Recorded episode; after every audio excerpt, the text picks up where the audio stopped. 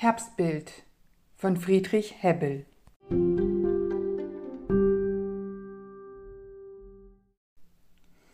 Dies ist ein Herbsttag, wie ich keinen sah.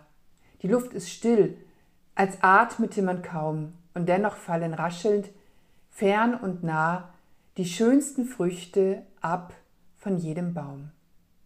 O stört sie nicht die Feier der Natur, dies ist die Lese, die sie selber hält, denn heute löst sich von den Zweigen nur, was von dem milden Strahl der Sonne fällt.